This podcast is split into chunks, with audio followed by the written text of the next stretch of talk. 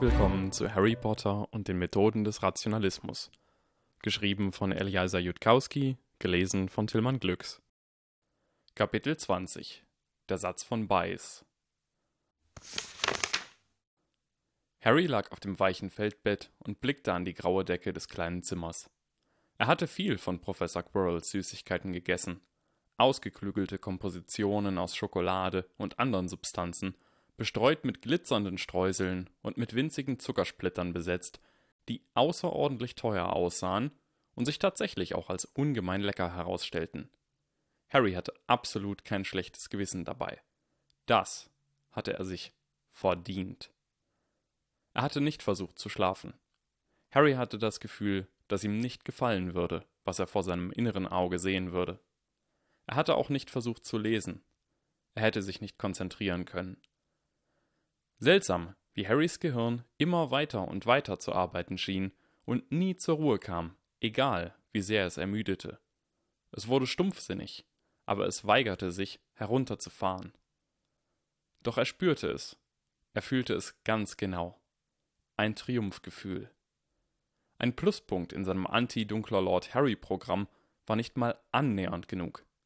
Harry fragte sich, was der sprechende Hut jetzt wohl sagen würde, wenn er ihn nochmal aufsetzen könnte. Kein Wunder, dass Professor Quirrell behauptet hatte, er sei auf dem besten Weg, ein dunkler Lord zu werden. Harry hatte viel zu lange gebraucht, um es zu erkennen. Er hätte die Parallelen sofort sehen müssen. Versteht, dass der dunkle Lord an jenem Tag nicht gewonnen hat. Sein Ziel war es, Kampfkunst zu lernen, doch er ging ohne eine einzige Unterrichtsstunde. Harry hatte den Kerker betreten, um Zaubertränke zu lernen. Er war ohne eine einzige Unterrichtsstunde gegangen. Und Professor Quirrell hatte davon gehört, hatte es mit atemberaubender Präzision verstanden, hatte die Arme ausgestreckt und Harry von jenem Pfad heruntergezerrt, dem Pfad, auf dem er zu einer Kopie von du weißt schon wem geworden wäre. Es klopfte an der Tür. Der Unterricht ist vorbei, sagte Professor Quirrells leise Stimme. Harry ging zur Tür und merkte, dass er plötzlich nervös wurde. Dann ließ die Anspannung nach, als er Professor Quirrell von der Tür weggehen hörte. Was zum Teufel ist da los? Wird er deswegen irgendwann gefeuert werden? Harry öffnete die Tür und sah, dass Professor Quirrell in einigen Metern Abstand wartete. Fühlt Professor Quirrell es auch? Sie gingen über die nun verlassene Bühne zum Lehrertisch, auf den Professor Quirrell sich stützte. Harry blieb, wie zuvor, kurz vor dem Podium stehen. Nun, sagte Professor Quirrell. Er wirkte jetzt auf irgendeine Weise freundlich, obwohl sein Gesichtsausdruck die übliche Ernsthaftigkeit beibehielt. Worüber wollten Sie mit mir sprechen, Mr. Potter? Ich, äh, habe eine mysteriöse dunkle Seite. Doch Harry konnte nicht einfach so damit herausplatzen. Professor Quirrell, sagte Harry, habe ich nun den Pfad, auf dem ich ein dunkler Lord geworden wäre, verlassen? Professor Quirrell blickte Harry an. Mr. Potter, sagte er ernst, nur mit einem leichten Grinsen. Ein Ratschlag. Eine Darbietung kann auch zu perfekt sein. Ein normaler Mensch, der soeben 15 Minuten lang geschlagen und gedemütigt wurde, steht nicht einfach wieder auf und vergibt seinen Feinden gütig. Das ist das Verhalten, was man an den Tag legt, wenn man versucht, die Leute zu überzeugen, dass man nicht böse ist, nicht Ich glaube es nicht. Sie können nicht jede mögliche Beobachtung als Bestätigung ihrer Theorie werten. Und das war ein Hauch zu viel Empörung. Was zum Teufel muss ich denn tun, um sie zu überzeugen? Um mich zu überzeugen, dass Sie nicht beabsichtigen, ein dunkler Lord zu werden, sagte Professor Quirrell und sah nun äußerst amüsiert aus. Ich nehme an, Sie könnten einfach Ihre rechte Hand heben. Was? sagte Harry verständnislos. Aber ich kann meine rechte Hand heben, egal ob ich. Harry brach ab und fühlte sich ziemlich dumm. In der Tat, sagte Professor Quirrell. Sie können es in beiden Fällen ebenso gut tun. Sie können nichts tun, um mich zu überzeugen, da ich genau wüsste, dass Sie eben das vorhatten.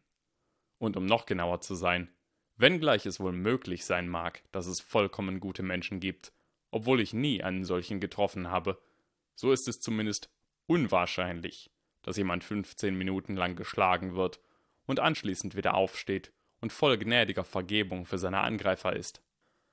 Andererseits ist es weniger unwahrscheinlich, dass ein junges Kind sich vorstellt, dass es diese Rolle spielen muss, um seinen Lehrer und seine Mitschüler davon zu überzeugen, dass es nicht der nächste dunkle Lord ist. Die Bedeutung einer Handlung liegt nicht in ihrem oberflächlichen Eindruck, Mr. Potter, sondern in der Geisteshaltung, die jene Handlung wahrscheinlicher oder unwahrscheinlicher macht. Harry blinzelte. Ihm hatte gerade ein Zauberer den Unterschied zwischen der Repräsentativitätsheuristik und der Bayes'schen Definition von Evidenz erklärt. Andererseits, sagte Professor Quirrell, kann jeder sich Mühe geben, seine Freunde zu beeindrucken. Das muss nicht böse sein. Also, ohne dass ich daraus weitergehende Schlüsse ziehe, Mr. Potter. Sagen Sie mir die Wahrheit. Was ging in Ihrem Kopf in dem Moment vor, als Sie jegliche Rache ablehnten? Haben Sie da wirklich aus Vergebung gehandelt? Oder dachten Sie daran, wie Ihre Mitschüler diese Handlung interpretieren würden? Manchmal sind wir unser eigener Phönixgesang. Doch Harry sagte es nicht laut. Ihm war klar, dass Professor Quirrell ihm nicht glauben würde und ihm womöglich weniger Respekt schenkte, weil er versuchte, eine so offensichtliche Lüge zu erzählen. Nach einigen stillen Momenten lächelte Professor Quirrell zufrieden. Ob Sie es glauben oder nicht, Mr. Potter, sagte der Professor, Sie brauchen sich keine Sorgen machen, weil ich Ihr Geheimnis entdeckt habe. Ich werde Ihnen nicht sagen, dass Sie es aufgeben sollen, der nächste dunkle Lord zu werden. Wenn ich die Zeit zurückdrehen könnte und diese Absicht irgendwie aus dem Kopf meines jüngeren Ichs entfernen könnte, würde mein heutiges Ich von dieser Änderung nicht profitieren. Denn solange ich glaubte, dass das mein Ziel war, hatte ich den Drang zu lernen und zu üben, meine Fähigkeiten zu verfeinern und stärker zu werden. Wir werden zu dem, was uns vorherbestimmt ist, indem wir unseren Leidenschaften folgen, wohin sie uns auch führen mögen. So hat Salazar es gelehrt. Fragen Sie mich, wo die Bücher stehen, die ich als 13-Jähriger gelesen habe, und ich werde Sie gerne dorthin führen. Verdammt nochmal, sagte Harry und setzte sich auf den harten Marmorboden. Dann legte er sich hin und starrte das hohe Deckengewölbe an. Näher konnte er einem verzweifelten Zusammenbruch kaum kommen, ohne sich tatsächlich dabei weh zu tun. Immer noch zu viel Empörung, bemerkte Professor Quirrell. Harry sah nicht zu ihm, doch er konnte das unterdrückte Lachen in seiner Stimme hören. Dann wurde es Harry klar. Ich glaube, ich weiß, was Sie hier dran verwirrt, sagte Harry. Das war es nämlich, worüber ich mit Ihnen sprechen wollte. Äh, Professor Quirrell, ich glaube, dass Sie meine mysteriöse dunkle Seite sehen. Einen Moment lang war es still. Ihre dunkle Seite. Harry setzte sich auf. Professor Quirrell betrachtete ihn mit einem der seltsamsten Gesichtsausdrücke, den Harry jemals bei irgendjemandem gesehen hatte. Erst recht bei jemandem, der so würdevoll wie Professor Quirrell war. Es passiert, wenn ich wütend werde, erklärte Harry. Mein Blut wird kalt, alles wird kalt, alles erscheint vollkommen klar. Im Nachhinein betrachtet hatte ich es schon seit einer Weile. In meinem ersten Jahr auf der Muggelschule hat jemand in der Pause versucht, mir meinen Ball wegzunehmen und ich habe ihn hinter meinem Rücken versteckt und dem Jungen in den Solarplexus getreten, weil ich gelesen hatte, dass das eine empfindliche Stelle war. Und danach haben die anderen Kinder mich in Ruhe gelassen. Und ich habe eine Mathelehrerin gebissen, als sie meine Überlegenheit nicht anerkannte. Aber erst in letzter Zeit stand ich unter genug Stress, um zu merken, dass es wirklich eine, Sie wissen schon, mysteriöse dunkle Seite ist und nicht nur Wutanfälle, wie der Schulpsychologe meinte. Und ich habe keine magischen Superkräfte, wenn das passiert, das war eine der ersten Sachen, die ich getestet habe. Professor Quirrell rieb sich die Nase. Lassen Sie mich darüber nachdenken, sagte er. Harry wartete mehr als eine Minute lang in völliger Ruhe. Er nutzte die Zeit, um aufzustehen, was ihm schwerer fiel, als er erwartet hatte. Nun, sagte Professor Quirrell nach einer Weile, offenbar gab es doch etwas, was Sie sagen konnten, um mich zu überzeugen. Ich habe bereits erraten, dass meine dunkle Seite ein weiterer Teil von mir ist und dass die Lösung nicht ist, nie wütend zu werden, sondern dass ich lernen muss, die Kontrolle zu behalten und es zu akzeptieren. Ich bin schließlich nicht blöd und ich habe die Geschichte oft genug gesehen, um zu wissen, wie es weitergeht. Aber es ist schwer und Sie machen den Eindruck, dass Sie mir helfen würden. Nun, ja. Sehr scharfsinnig von Ihnen, Mr. Potter. Das muss ich sagen. Diese Seite von Ihnen ist, wie Sie offenbar schon vermutet haben, Ihre Absicht zu töten, die, wie Sie sagten, ein Teil von Ihnen ist. Und trainiert werden muss, sagte Harry, um das Muster zu vervollständigen. Und trainiert werden muss. Ja. Professor Quirrell hatte immer noch diesen seltsamen Gesichtsausdruck. Mr. Potter, wenn Sie wirklich nicht der nächste dunkle Lord werden wollen, welches Ziel war es dann, von dem der sprechende Hut Sie abbringen wollte? Wegen welches Ziels hat er Sie nach Slytherin geschickt? Ich wurde nach Ravenclaw geschickt. Mr. Potter, sagte Professor Quirrell, nun mit einem sehr viel gewöhnlicher aussehenden, trockenen Lächeln. Ich weiß, Sie sind es gewohnt, nur von Narren umgeben zu sein, aber bitte, verwechseln Sie mich nie mit einem von ihnen. Die Wahrscheinlichkeit, dass der sprechende Hut zum ersten Mal seit 800 Jahren einen Scherz macht, während er sich auf Ihrem Kopf befindet, ist so gering, dass sie es nicht wert ist, beachtet zu werden. Es ist wohl gerade noch im Rahmen des Möglichen, dass sie mit den Fingern geschnippt und sich irgendeine einfache und schlaue Methode ausgedacht haben, jene Zauber zu umgehen, die jegliche Manipulation des Hutes verhindern sollen wenngleich mir selbst keine solche Methode einfällt. Doch die bei weitem wahrscheinlichste Erklärung ist, dass Dumbledore mit der Wahl des Hutes für den Jungen, der überlebte, nicht glücklich war. Das ist für jeden offensichtlich, der auch nur den kleinsten Funken gesunden Menschenverstandes besitzt. Also ist ihr Geheimnis auf Hogwarts sicher. Harry öffnete den Mund, schloss ihn dann wieder und fühlte sich vollkommen hilflos. Professor Quirrell irrte sich. Doch er irrte sich auf so überzeugende Weise, dass Harry begann zu glauben, dass das nun mal die logische Schlussfolgerung aus den für Professor Quirrell zur Verfügung stehenden Fakten war. Manchmal, man konnte nie wissen, wann, aber manchmal geschah es eben, bekam man unwahrscheinliche Fakten serviert und die bestmögliche Schlussfolgerung war die falsche. Wenn man einen medizinischen Test hatte, der nur in einem von tausend Fällen falsch lag, dann würde er manchmal trotzdem falsch liegen. Kann ich Sie bitten, nie zu wiederholen, was ich gleich sagen werde? sagte Harry. Selbstverständlich, sagte Professor Quirrell. Sie können davon ausgehen, dass Sie mich gebeten haben. Harry war auch kein Narr. Kann ich davon ausgehen, dass Sie dieser Bitte entsprechen werden? Sehr gut, Mr. Potter. Sie können in der Tat davon ausgehen. Professor Quirrell, ich werde nicht wiederholen, was Sie gleich sagen werden, sagte Professor Quirrell lächelnd. Beide lachten, dann wurde Harry wieder ernst. Der sprechende Hut schien zu glauben, dass ich ein dunkler Lord werden würde, wenn ich nicht nach Hufflepuff gehe, sagte Harry. Aber ich will keiner werden. Mr. Potter, sagte Professor Quirrell, verstehen Sie mich nicht falsch. Ich verspreche, dass ich Ihre Antwort nicht benoten werde. Ich will bloß Ihre eigene, ehrliche Antwort hören. Warum nicht? Harry fühlte sich wieder so hilflos. Du sollst kein dunkler Lord werden, war ein so grundlegender Bestandteil seiner Moral, dass es ihm schwer fiel, das herzuleiten. Äh, Menschen würden darunter leiden? Aber sicher wollten sie schon einmal Menschen Leid zufügen, sagte Professor Quirrell. Sie wollten den älteren Slytherins heute Leid zufügen. Wenn sie ein dunkler Lord sind, dann bedeutet das, dass die Menschen leiden, denen sie Leid zufügen wollen. Harry rang mit den Worten und entschied sich dann für die offensichtlichen. Erst einmal, bloß weil ich jemandem Leid zufügen will, ist das ja noch lange nicht richtig. Was ist dann das Richtige, wenn nicht das, was sie wollen? Ah, sagte Harry. Präferenzutilitarismus. Verzeihung, sagte Professor Quirrell das ist die ethische Theorie, wonach es gut ist, was die Präferenzen der meisten Personen.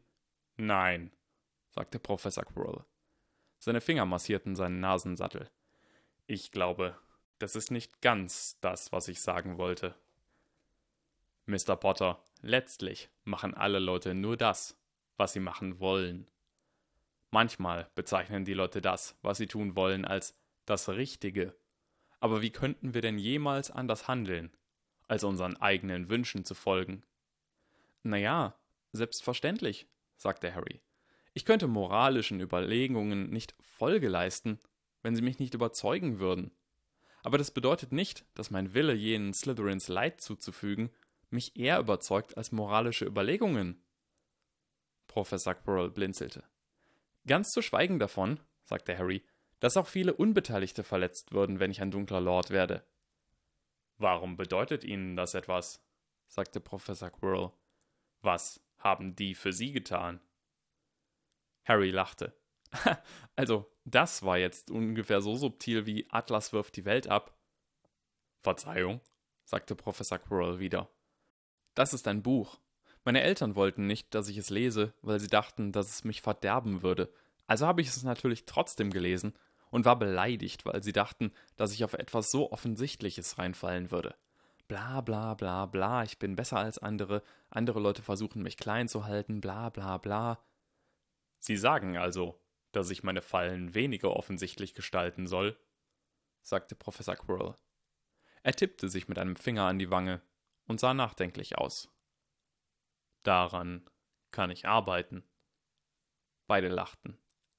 Aber um bei der Frage zu bleiben, sagte Professor Quirrell, was haben all die anderen Leute für Sie getan? Andere Leute haben jede Menge für mich getan, sagte Harry. Als meine Eltern starben, haben meine Eltern mich aufgenommen, weil sie gute Menschen sind. Und wenn ich ein dunkler Lord werden würde, würde ich all das verraten. Professor Quirrell war eine Zeit lang still. Ich muss gestehen, sagte Professor Quirrell leise, dass dieser Gedanke mir in ihrem Alter niemals kommen konnte. Das tut mir leid, sagte Harry. Nicht nötig, sagte Professor Quirrell. Das ist lange her, und ich habe meine elterlichen Probleme zu meiner vollen Zufriedenheit ausgeräumt.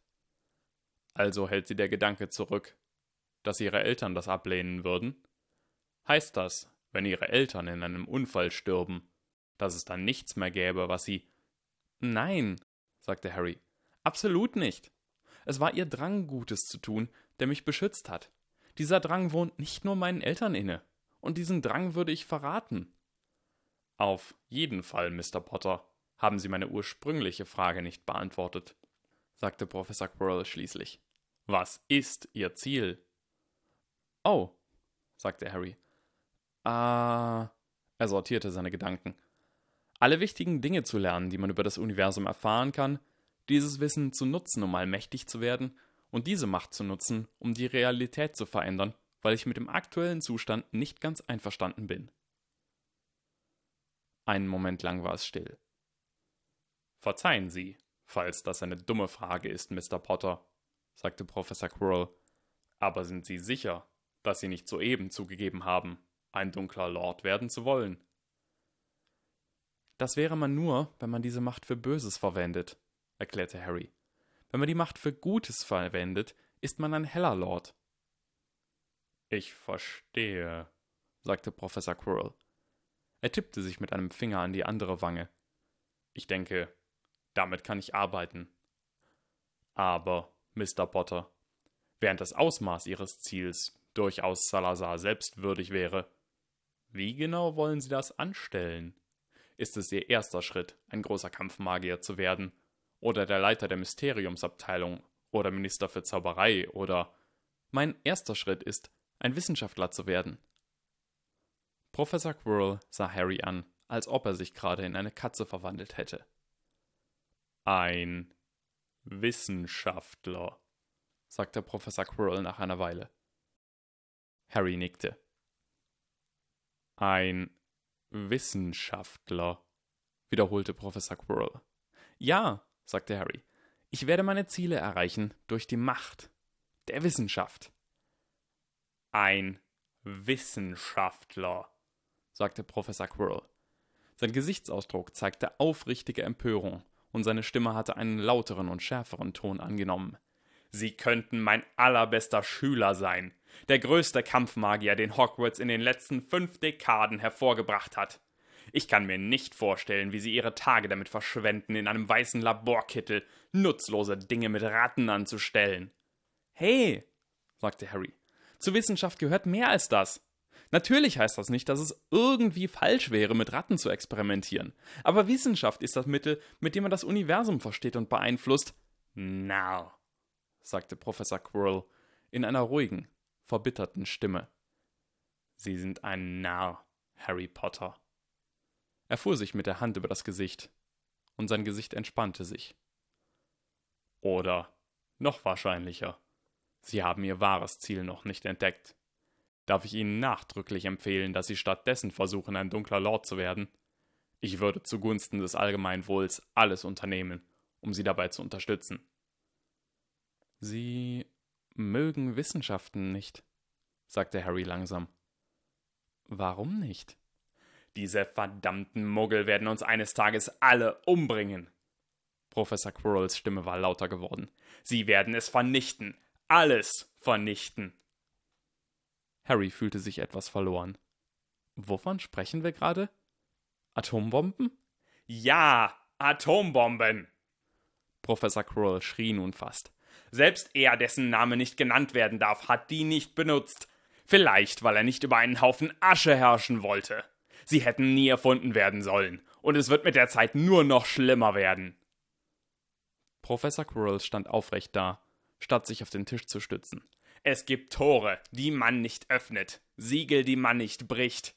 Jene Narren, die trotzdem damit herumspielen, werden schnell von den niederen Schrecken getötet, und wer überlebt, der weiß, dass es Geheimnisse gibt, die man nicht jenen verrät, deren Intelligenz und Strebsamkeit nicht ausreichen, um die Geheimnisse selbst zu entdecken. Jeder mächtige Zauberer weiß das. Selbst die schrecklichsten dunklen Zauberer wissen das und diese idiotischen Muggel scheinen es einfach nicht zu verstehen. Die eifrigen kleinen Narren, die das Geheimnis der Atombombe entdeckt haben, behielten es nicht für sich. Sie haben ihren verdammten Politikern davon erzählt, und nun müssen wir in einem Zustand leben, in dem wir ständig mit kompletter Auslöschung bedroht sind. Das war eine ganz andere Sicht der Dinge als die, mit der Harry aufgewachsen war. Hätten die Atomphysiker eine Verschwörung bilden sollen, um die Atombombe vor jenen geheim zu halten, die nicht selbst klug genug waren, um Atomphysiker zu sein? Dieser Gedanke war ihm nie gekommen. Doch er war zumindest faszinierend. Würden sie geheime Passwörter verwenden? Würden sie Masken tragen? Genau genommen könnte es, soweit Harry das wusste, jede Menge unglaublich zerstörerische Geheimnisse geben, die die Physiker für sich behielten. Dann wäre die Atombombe das einzige solche Geheimnis, das doch an die Öffentlichkeit gelangt war. Die Welt sähe für ihn genau gleich aus. Ich muss darüber mal nachdenken, sagte Harry zu Professor Quirrell. Dieser Gedanke ist mir neu. Und eines der versteckten Geheimnisse der Wissenschaft, das nur von einigen seltenen Lehrern an ihre Doktoranden weitergegeben wird, ist, wie man es vermeidet, neue Ideen sofort beiseite zu fegen, wenn man sie hört und nicht mag. Professor Quirrell blinzelte erneut. Gibt es denn irgendeine Wissenschaft, der Sie zugeneigt sind? sagte Harry. Medizin vielleicht? Raumfahrt, sagte Professor Quirrell. Doch die Muggel scheinen bei dem einzigen Projekt nicht voranzukommen, bei dem die Zaubererschaft diesem Planeten entkommen kann, bevor die ihn in die Luft sprengen. Harry nickte. Ich bin selbst ein großer Anhänger des Raumfahrtprogramms. Zumindest das haben wir gemeinsam. Professor Quirrell blickte Harry an. Irgendetwas blitzte in den Augen des Professors auf. Ich bitte Sie um Ihr Wort, um das Versprechen und um den Schwur, dass Sie nie über das Folgende reden. Ich schwöre es, sagte Harry sofort.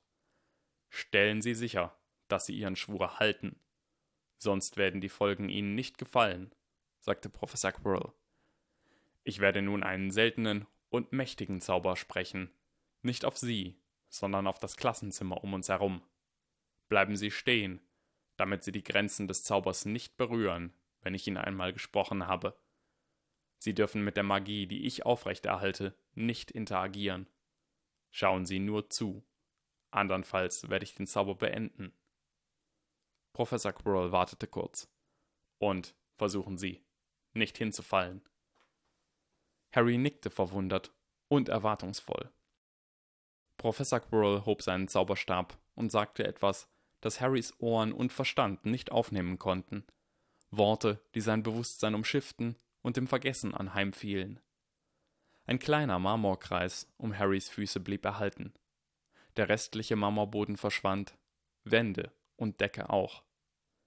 Harry stand auf einem kleinen Kreis aus weißem Marmor, inmitten eines endlosen Himmels voller Sterne, die schrecklich hell und stetig brannten. Harry konnte keine Erde, keinen Mond, keine Sonne erkennen. Professor Quirrell stand am gleichen Ort wie zuvor und schwebte inmitten der Sterne. Die Milchstraße war als großes, ausgewaschenes Lichtband zu sehen und wurde heller, als Harrys Augen sich an die Dunkelheit gewöhnten. Der Anblick umklammerte Harrys Herz fester als alles, was er jemals gesehen hatte. Sind wir im Weltall? Nein, sagte Professor Quirrell. Seine Stimme war traurig und ehrfürchtig. Doch es ist ein wahres Bild. Harry stiegen Tränen in die Augen. Er wischte sie hektisch weg. Er wollte das nicht verpassen, weil ihm irgendwelches blödes Wasser die Sicht trübte. Die Sterne waren keine winzigen Juwelen in einer riesigen, samtenen Kuppel mehr, wie sie am Nachthimmel auf der Erde erschienen. Hier gab es keinen Himmel über ihm, keine Himmelskuppel, die ihn umgab. Nur vollkommene Lichtpunkte und vollkommene Dunkelheit, ein unendliches und leeres Nichts mit unzähligen winzigen Löchern, durch die brillante Strahlen aus irgendeinem unvorstellbar jenseitigen Bereich durchdrangen. Im All schienen die Sterne so schrecklich, schrecklich, schrecklich weit entfernt. Harry wischte sich die Augen.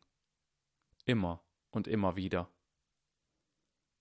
Manchmal, sagte Professor Quirrell mit so ruhiger Stimme, dass sie fast nicht da war, wenn diese makelbehaftete Welt ungewöhnlich hasserfüllt erscheint, dann frage ich mich, ob es irgendeinen anderen Ort geben könnte, weit entfernt, an dem ich sein sollte. Ich kann mir nicht vorstellen, wie dieser Ort sein könnte, und wenn ich ihn mir nicht einmal vorstellen kann, wie kann ich daran glauben, dass er existiert? Und doch ist das Universum so unfassbar groß. Und vielleicht gibt es ihn ja dennoch. Aber die Sterne sind so weit, so weit entfernt. Es würde eine lange, lange Zeit dauern, sie zu erreichen, selbst wenn ich den Weg wüsste. Und ich frage mich, wovon ich träumen würde, wenn ich eine lange, lange Zeit schliefe.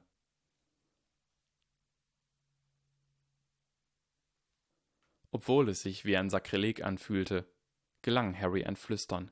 Bitte, lassen Sie mich eine Weile hier bleiben. Professor Quirrell nickte inmitten der Sterne. Es war leicht, den kleinen Kreis aus Marmor zu vergessen, auf dem er stand, seinen Körper selbst zu vergessen und zu einem reinen Bewusstsein zu werden, das entweder stillstand oder sich bewegte. Inmitten dieser unermesslichen Entfernungen konnte er das nicht erkennen. Eine zeitlose Zeit verging. Und dann verschwanden die Sterne und das Klassenzimmer kehrte zurück. Es tut mir leid, sagte Professor Quirrell, aber wir werden gleich Besuch bekommen. Es ist okay, flüsterte Harry. Das war lange genug. Er würde diesen Tag niemals vergessen, und das nicht wegen der unwichtigen Dinge, die zuvor passiert waren. Er würde lernen, diesen Zauber zu sprechen, selbst wenn es das letzte war, was er jemals lernte. Dann flogen die schweren Eichentüren des Klassenzimmers aus ihren Angeln und schlitterten mit einem schrillen Geräusch über den Marmorboden. Quirinus, wie kannst du es wagen?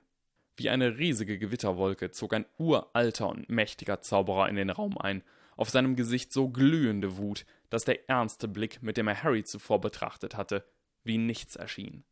In Harrys Kopf drehte sich alles, als jener Teil von ihm, der vor dem schrecklichsten Ding fliehen wollte, das er jemals gesehen hatte, sich abwandte und von dem Teil von ihm ersetzt wurde, der diesen Schock aushielt. Keine von Harrys Seiten war froh darüber, dass sie beim Sternegucken unterbrochen wurde. Schulleiter Albus Percival, begann Harry in eisigem Tonfall. Wumms. Professor Quirrells Hand schlug hart auf seinen Tisch. Mr. Potter, bellte Professor Quirrell, das ist der Schulleiter von Hogwarts, und Sie sind ein einfacher Schüler. Sie werden ihn angemessen anreden. Harry sah Professor Quirrell an. Professor Quirrell blickte Harry streng an. Keiner von beiden lächelte. Dumbledores lange Schritte führten ihn auf die Bühne, wo Harry vor dem Podium stand und Professor Quirrell an seinem Tisch lehnte. Der Schulleiter blickte beide schockiert an. Es tut mir leid, sagte Harry in einem sanften, höflichen Ton. Schulleiter, danke, dass Sie mich beschützen wollen, aber Professor Quirrell hat das Richtige getan. Langsam veränderte sich Dumbledores Gesichtsausdruck von einem, der Stahl verdampfen konnte, in einen bloß noch wütenden. Ich habe von Schülern gehört, dass dieser Mann dich von älteren Slytherins verprügeln ließ. Dass er dir verboten hat, dich zu verteidigen. Harry nickte. Er wusste genau, welchen Fehler ich hatte, und er hat mir gezeigt, wie ich ihn beheben konnte. Harry, wovon redest du? Ich habe ihm beigebracht, wie man verliert, sagte Professor Quirrell trocken. Das ist eine wichtige Fähigkeit im Leben. Es war offensichtlich, dass Dumbledore es immer noch nicht verstand. Doch seine Stimme senkte sich. Harry, sagte er langsam, wenn der Verteidigungslehrer dir mit irgendetwas gedroht hat, um zu verhindern, dass du dich beschwerst. Du Wahnsinniger, ausgerechnet heute denkst du wirklich, dass ich. Schulleiter, sagte Harry und versuchte kleinlaut zu wirken. Meine Schwachstelle ist nicht, dass ich mich von Professoren einschüchtern lasse, die ihre Position missbrauchen. Professor Quirrell gluckste. Noch nicht perfekt, Mr. Potter, aber gut genug für Ihren ersten Tag. Schulleiter, sind Sie lange genug geblieben, um von den 51 Punkten für Ravenclaw zu hören? Oder sind Sie sofort herausgestürmt, als Sie den ersten Teil gehört hatten? Kurz erschien Verunsicherung auf Dumbledores Gesicht, gefolgt von Überraschung. 51 Punkte für Ravenclaw? Professor Quirrell nickte. Er hatte das nicht erwartet, aber es erschien mir angemessen. Sagen Sie, Professor McGonagall, dass ich glaube, dass die Berichte, was Mr. Potter durchmachen musste, um die Punkte zurückzugewinnen, ebenso genügen werden, um Ihre Lektion zu vermitteln. Nein, Schulleiter, Mr. Potter hat mir nichts erzählt. Es ist leicht zu erkennen, welcher Teil der heutigen Ereignisse Ihre Arbeit waren, ebenso wie ich weiß, dass Sie selbst letztendlich den Kompromiss vorgeschlagen haben. Doch ich frage mich, wie um alles in der Welt Mr. Potter es geschafft hat, die Oberhand über Snape und sie zu gewinnen, und wie es Professor McGonagall dann gelungen ist, die Oberhand über ihn zu gewinnen. Irgendwie gelang es Harry, seinen Gesichtsausdruck zu wahren. War das für einen wahren Slytherin so offensichtlich? Dumbledore kam Harry etwas näher und betrachtete ihn kritisch. Du siehst etwas blass aus, Harry, sagte der alte Zauberer. Er blickte genau in Harrys Gesicht. Was hattest du heute zum Mittag? Was? sagte Harry, der plötzlich völlig verwirrt war. Wieso fragte Dumbledore ihn nach frittiertem Lamm und dünnen Brokkolischeiben, wo das doch so ziemlich der unwahrscheinlichste denkbare Grund für. Doch der alte Zauberer trat zurück. Nicht so wichtig. Ich denke, dir geht es gut. Professor Quirrell hustete laut und deutlich. Harry blickte zum Professor und sah, dass er Dumbledore mit einem scharfen Blick bedachte. sagte Professor Quirrell erneut. Dumbledore und Professor Quirrell sahen sich in die Augen und schienen miteinander zu kommunizieren. Wenn Sie es ihm nicht sagen, sagte Professor Quirrell dann, werde ich es tun, selbst wenn Sie mich deswegen rausschmeißen. Dumbledore seufzte, und dann wandte er sich an Harry. Ich möchte mich dafür entschuldigen dass ich Ihre mentale Unversehrtheit verletzt habe, Mr. Potter, sagte der Schulleiter förmlich. Ich hatte nur die Absicht zu ermitteln, ob Professor Quirrell dasselbe getan hatte. Was? Die Verwirrung hielt nur so lange an, wie Harry brauchte, um zu verstehen, was gerade passiert war. Sie. Ruhig, Mr. Potter, sagte Professor Quirrell. Sein Gesichtsausdruck war jedoch streng, als er Dumbledore anstarrte. Legilimentik wird manchmal mit gesundem Menschenverstand verwechselt, sagte der Schulleiter. Aber sie hinterlässt Spuren, die ein anderer fähiger Legilimentor erkennen kann. Nur danach habe ich Ausschau gehalten, Mr. Potter, und ich habe Ihnen eine irrelevante Frage gestellt, um sicherzustellen, dass Sie an nichts Wichtiges dachten, während ich nachsah. Sie hätten zuerst fragen sollen. Professor Quirrell schüttelte den Kopf. Nein, Mr. Potter. Der Schulleiter hatte begründete Sorgen, und hätte er um Erlaubnis gefragt, so hätten sie an genau jene Dinge gedacht, die sie ihm nicht zeigen wollten. Professor Quirrells Tonfall wurde schärfer. Mich empört es viel mehr, Schulleiter, dass Sie es nicht für nötig befunden haben, ihm danach Bescheid zu sagen. Sie haben es nun schwieriger gemacht, seine mentale Unversehrtheit in Zukunft zu überprüfen, sagte Dumbledore. Er schenkte Professor Quirrell einen kühlen Blick. Ob das wohl Ihre Absicht war? Professor Quirrells Gesichtsausdruck war unnachgiebig. Es gibt zu viele Legilimentoren an dieser Schule. Ich bestehe darauf, dass Mr. Potter in Oklumentik unterrichtet wird. Werden Sie mir gestatten, sein Lehrer zu sein? Natürlich nicht, sagte Dumbledore sofort. Das dachte ich mir. Da Sie ihn meiner kostenlosen Dienste beraubt haben, werden Sie nun dafür aufkommen, dass Mr. Potter von einem geprüften Oklumentik-Lehrer unterrichtet wird. Solche Dienste sind nicht billig, sagte Dumbledore und sah Professor Quirrell überrascht an. Allerdings habe ich gewisse Beziehungen. Professor Quirrell schüttelte entschieden mit dem Kopf. Nein, Mr. Potter wird den Verwalter seines Vermögens bei Gringotts nach einem unabhängigen Lehrer fragen. Bei allem Respekt, Schulleiter Dumbledore, nach den Ereignissen des heutigen Morgens protestiere ich dagegen, dass Sie oder Ihre Vertrauten Zugang zu Mr. Potters Geist bekommen. Ich muss zudem darauf bestehen, dass der Lehrer den unbrechbaren Schwur leistet, nichts weiter zu sagen und dass er sich damit einverstanden erklärt, dass ihm unmittelbar nach jeder Sitzung die Erinnerungen genommen werden. Dumbledore runzelte die Stirn. Solche Dienste sind außerordentlich teuer, wie Sie genau wissen. Und ich kann mir die Frage nicht verkneifen, warum Sie das für nötig halten. Wenn das mit dem Geld ein Problem ist, warf Harry ein, dann habe ich ein paar Ideen, wie man schnell an große Mengen Geld kommen kann. Danke, Quirinus. Deine Weisheit ist nun offensichtlich. Und es tut mir leid, dass ich daran gezweifelt habe. Deine Sorge um Harry Potter ehrt dich ebenso. Nichts zu danken, sagte Professor Quirrell. Ich hoffe, Sie haben nichts dagegen, dass ich ihm in Zukunft meine besondere Aufmerksamkeit zukommen lasse. Professor Quirrells Gesichtsausdruck war nun sehr ernst und sehr ruhig. Dumbledore blickte zu Harry. Ich wünsche es ebenso, sagte Harry. So wird es also sein, sagte der alte Zauberer langsam. Ein seltsamer Ausdruck zuckte über sein Gesicht. Harry, dir muss bewusst sein, dass du, wenn du diesen Mann als deinen Lehrer und Freund wählst, als deinen ersten Mentor, ihn auf die eine oder andere Weise verlieren wirst.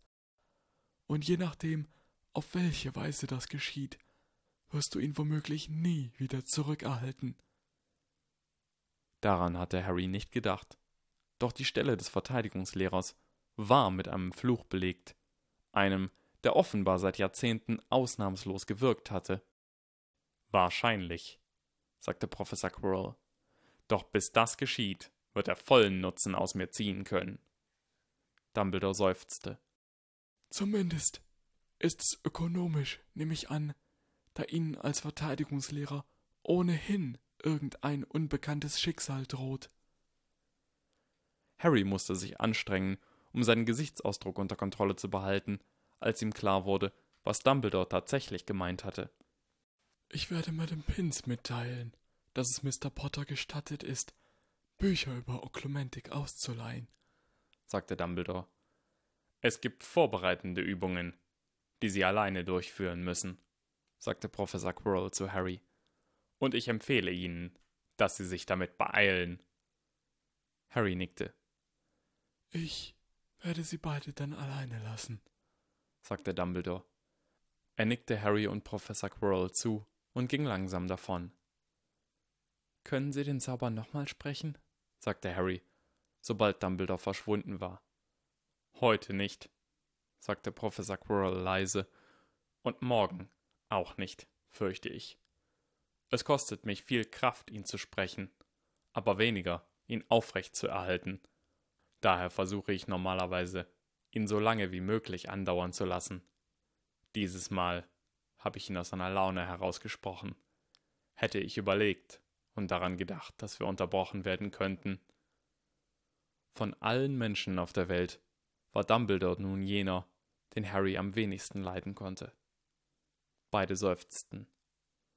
Selbst wenn ich es nur dieses einzige Mal sehe, sagte Harry, werde ich nie aufhören, Ihnen dankbar zu sein.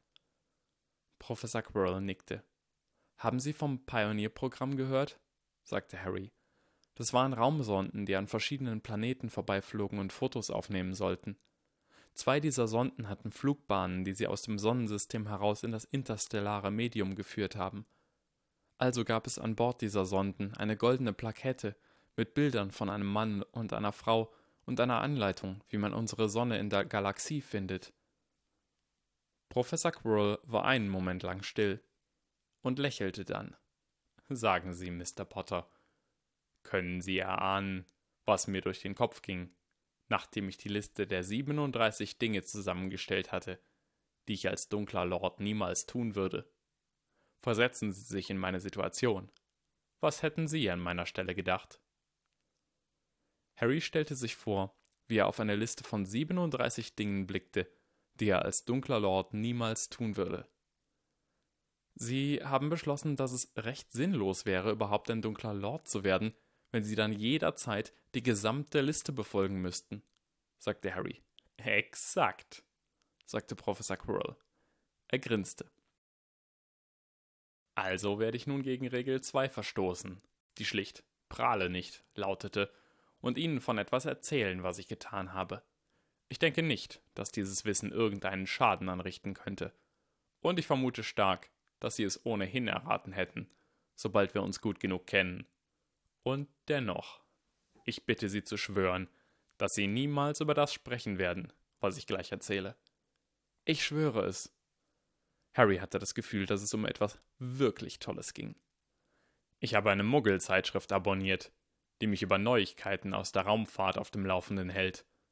Von Pioneer 10 habe ich erst erfahren, als die Sonde gestartet war. Doch als ich erfuhr, dass auch Pioneer 11 das Sonnensystem für immer verlassen würde, sagte Professor Quirrell mit dem breitesten Grinsen, das Harry bisher auf seinem Gesicht gesehen hatte, habe ich mich tatsächlich bei der NASA eingeschlichen. Und ich habe einen hübschen kleinen Zauber auf diese hübsche goldene Plakette gesprochen, so dass sie sehr viel haltbarer ist, als sie es sonst wäre.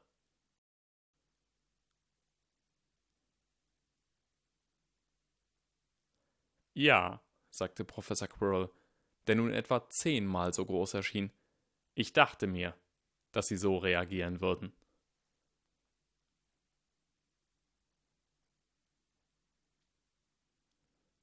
Mr. Potter? Ich ich weiß nicht, was ich sagen soll. Sie gewinnen, erscheint mir angemessen, sagte Professor Quirrell. Sie gewinnen, sagte Harry sofort. Sehen Sie, sagte Professor Quirrell, kaum vorstellbar, in was für Problemen Sie nun stecken würden, wenn Sie es nicht geschafft hätten, das zu sagen. Beide lachten. Harry kam ein weiterer Gedanke. Sie haben zur Plakette doch nicht etwa weitere Informationen hinzugefügt, oder? Weitere Informationen? sagte Professor Quirrell. Es klang so, als ob die Idee ihm nie gekommen wäre und er davon äußerst fasziniert war. Das kam Harry sehr verdächtig vor. Schließlich hatte er selbst nicht mal eine Minute gebraucht, um auf die Idee zu kommen. Vielleicht eine holographische Botschaft wie in Star Wars? sagte Harry. Oder hm. Ein Porträt scheint den gesamten Inhalt eines menschlichen Gehirns zu speichern, Sie hätten der Sonde keine zusätzliche Masse hinzufügen können, aber vielleicht hätten sie einen der Bestandteile in ein Porträt von ihnen selbst verwandeln können? Oder sie haben einen Freiwilligen gefunden, der todkrank war, und den bei der NASA reingeschmuggelt und einen Zauber gesprochen, um sicherzustellen, dass dessen Geist an die Plakette gebunden wird. Mr. Potter, sagte Professor Quirrell in einem plötzlich sehr scharfen Tonfall. Ein Zauber, der den Tod eines Menschen voraussetzt, würde vom Ministerium zweifelsohne als dunkle Magie eingestuft, ohne Beachtung der Umstände. Man sollte Schüler nicht von solchen Dingen reden hören. Und das Erstaunliche an der Art, wie Professor Quirrell das gesagt hatte, war, dass er sich genau die Möglichkeit offen gehalten hatte, alles abzustreiten. Er hatte es genau in dem Tonfall eines Menschen gesagt, der über solche Dinge nicht sprechen wollte und der meinte, dass Schüler sich von so etwas fernhalten sollten. Harry wusste nicht, ob Professor Quirrell nur darauf wartete, dass Harry seine Gedanken schützen konnte. Verstanden, sagte Harry. Ich werde mit sonst niemandem über diese Idee reden. Bitte bewahren Sie Stillschweigen über die gesamte Angelegenheit, Mr. Potter, sagte Professor Quirrell. Ich ziehe es vor, ein Leben abseits der Öffentlichkeit zu führen. Bevor ich mich entschieden habe, Verteidigungslehrer auf Hogwarts zu werden, war in den Zeitungen nichts über Quirinius Squirrel zu finden. Das schien etwas traurig, doch Harry verstand es. Dann begriff er die Implikationen. Also, wie viele coole Sachen haben Sie gemacht, über die sonst niemand Bescheid weiß? Oh, einige, sagte Professor Quirrell. Aber ich denke, das muss für heute genügen, Mr. Potter. Ich muss zugeben, dass ich mich etwas ermüdet fühle. Ich verstehe. Und danke für alles. Professor Quirrell nickte und stützte sich stärker auf seinen Tisch. Harry verließ rasch das Zimmer.